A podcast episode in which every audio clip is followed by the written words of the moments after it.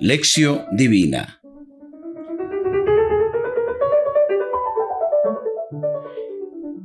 ...21 de septiembre... ...fiesta de San Mateo Apóstol...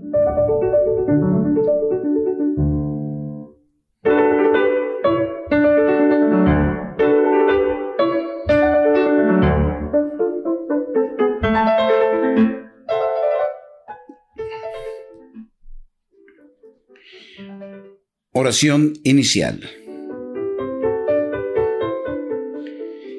Padre de bondad que por la gracia de la adopción nos has hecho hijos de la luz, concédenos vivir fuera de las tinieblas del error y permanecer siempre en el esplendor de la verdad.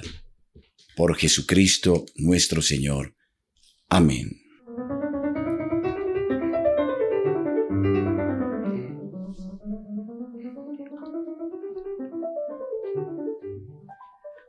Lección. Proclamación del Santo Evangelio según San Mateo, capítulo noveno, versículos 9 al 13.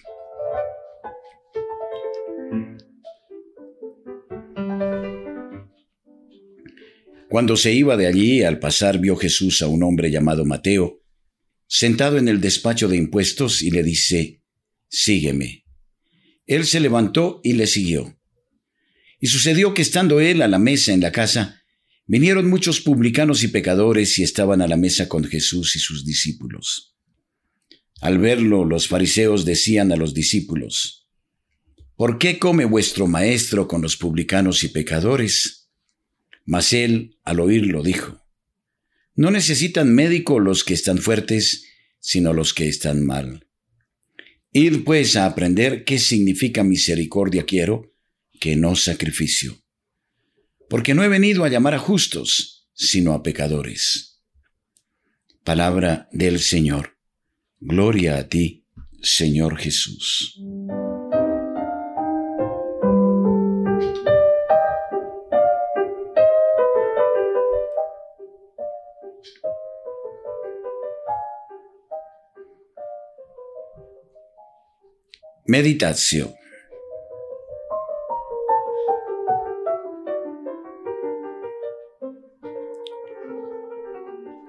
El Sermón de la Montaña ocupa los capítulos 5 a 7 del Evangelio de Mateo. La parte narrativa de los capítulos 8 y 9 tiene como finalidad mostrar cómo Jesús practicaba lo que acababa de enseñar. En el Sermón de la Montaña Jesús enseñó la acogida. Ahora él mismo la practica al acoger a los leprosos, a los extranjeros, a las mujeres, a los enfermos, endemoniados y paralíticos, a los publicanos, a las personas impuras, etc. Jesús rompe con las normas y costumbres que excluían y dividían a las personas, esto es, el miedo y la falta de fe y las leyes de pureza e indica claramente cuáles son las exigencias de quienes quieren seguirle. Tiene que tener el valor de abandonar muchas cosas.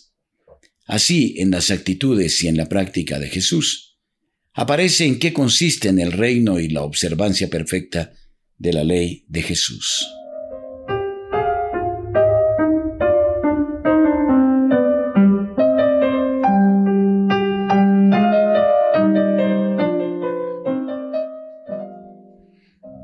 Las primeras personas llamadas a seguir a Jesús son los cuatro pescadores, todos judíos.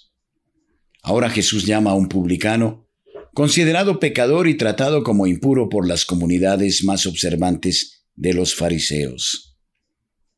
En los demás evangelios este publicano se llama Leví. Aquí su nombre es Mateo, que significa don de Dios o dado por Dios. Las comunidades, en vez de excluir al publicano como impuro, deben considerarlo como un don de Dios para la comunidad, pues su presencia hace que la comunidad se vuelva señal de salvación para todos. Como los primeros cuatro llamados, así el publicano Mateo deja todo lo que tiene y sigue a Jesús.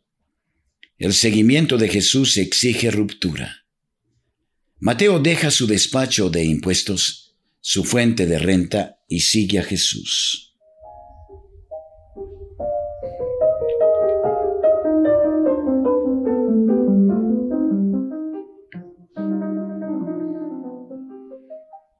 Jesús se sienta en la mesa con los pescadores y los publicanos. Jesús se sienta en la mesa con los pecadores y los publicanos. En aquel tiempo los judíos vivían separados de los paganos y de los pecadores, y no comían con ellos en la misma mesa. Los judíos cristianos tenían que romper este aislamiento y crear comunión con los paganos e impuros. Fue esto lo que Jesús enseñó en el Sermón de la Montaña como expresión del amor universal de Dios Padre. La misión de las comunidades era ofrecer un lugar a los que no tenían lugar. En algunas comunidades, las personas venidas del paganismo, aun siendo cristianas, no eran aceptadas en la misma mesa. El texto del Evangelio de hoy indica cómo Jesús comía con publicanos y pecadores en la misma casa y en la misma mesa.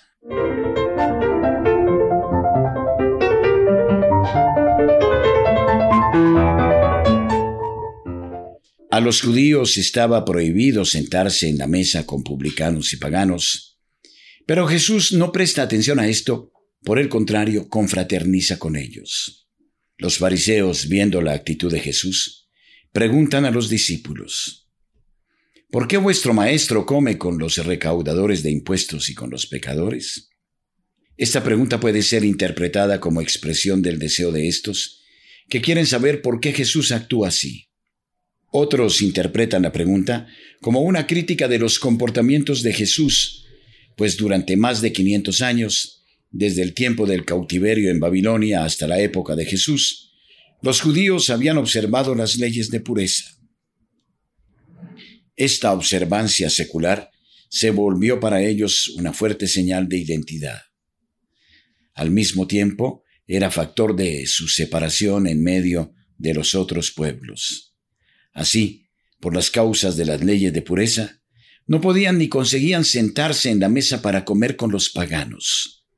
Comer con los paganos significaba volverse impuro. Los preceptos de la pureza eran rigurosamente observados tanto en Palestina como en las comunidades judaicas de la diáspora. En la época de Jesús, había más de 500 preceptos para guardar la pureza. En los años 70 época en que Mateo escribe, este conflicto era muy actual.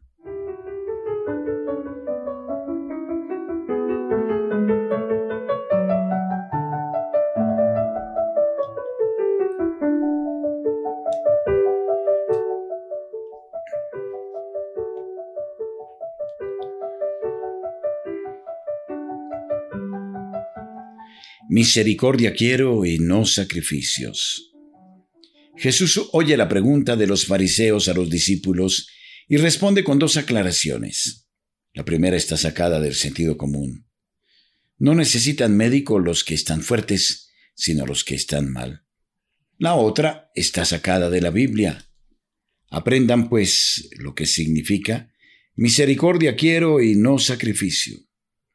Por medio de estas dos aclaraciones, Jesús explicita y aclara su misión junto con la gente. No he venido a llamar a los justos, sino a los pecadores.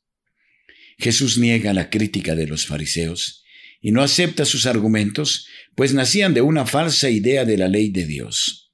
Él mismo invoca la Biblia. Misericordia quiero y no sacrificio. Para Jesús la misericordia es más importante que la pureza legal. Apela a la tradición profética para decir que para Dios la misericordia vale más que todos los sacrificios. Dios tiene entrañas de misericordia que se conmueven ante las faltas de su pueblo.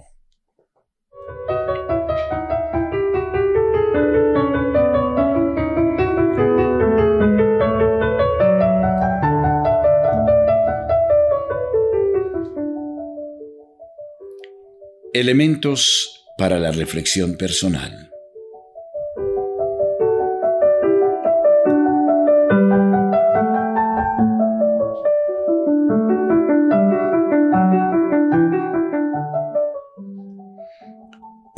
En nuestra sociedad, ¿quién es marginado y quién es excluido? ¿Por qué? En nuestra comunidad tenemos ideas preconcebidas. ¿Cuáles? ¿Cuál es el desafío que las palabras de Jesús plantean a nuestra comunidad hoy?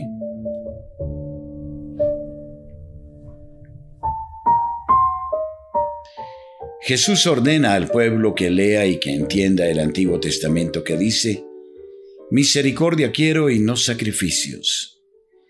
¿Qué quiere decir con esto Jesús hoy?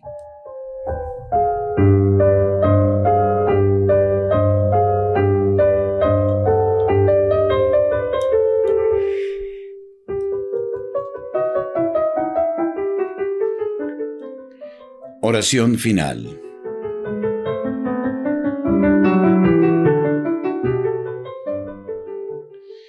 Señor, dichosos los que guardan sus preceptos, los que lo buscan de todo corazón, los que sin cometer iniquidad andan por sus caminos. Salmo 119, versículos 2 y 3.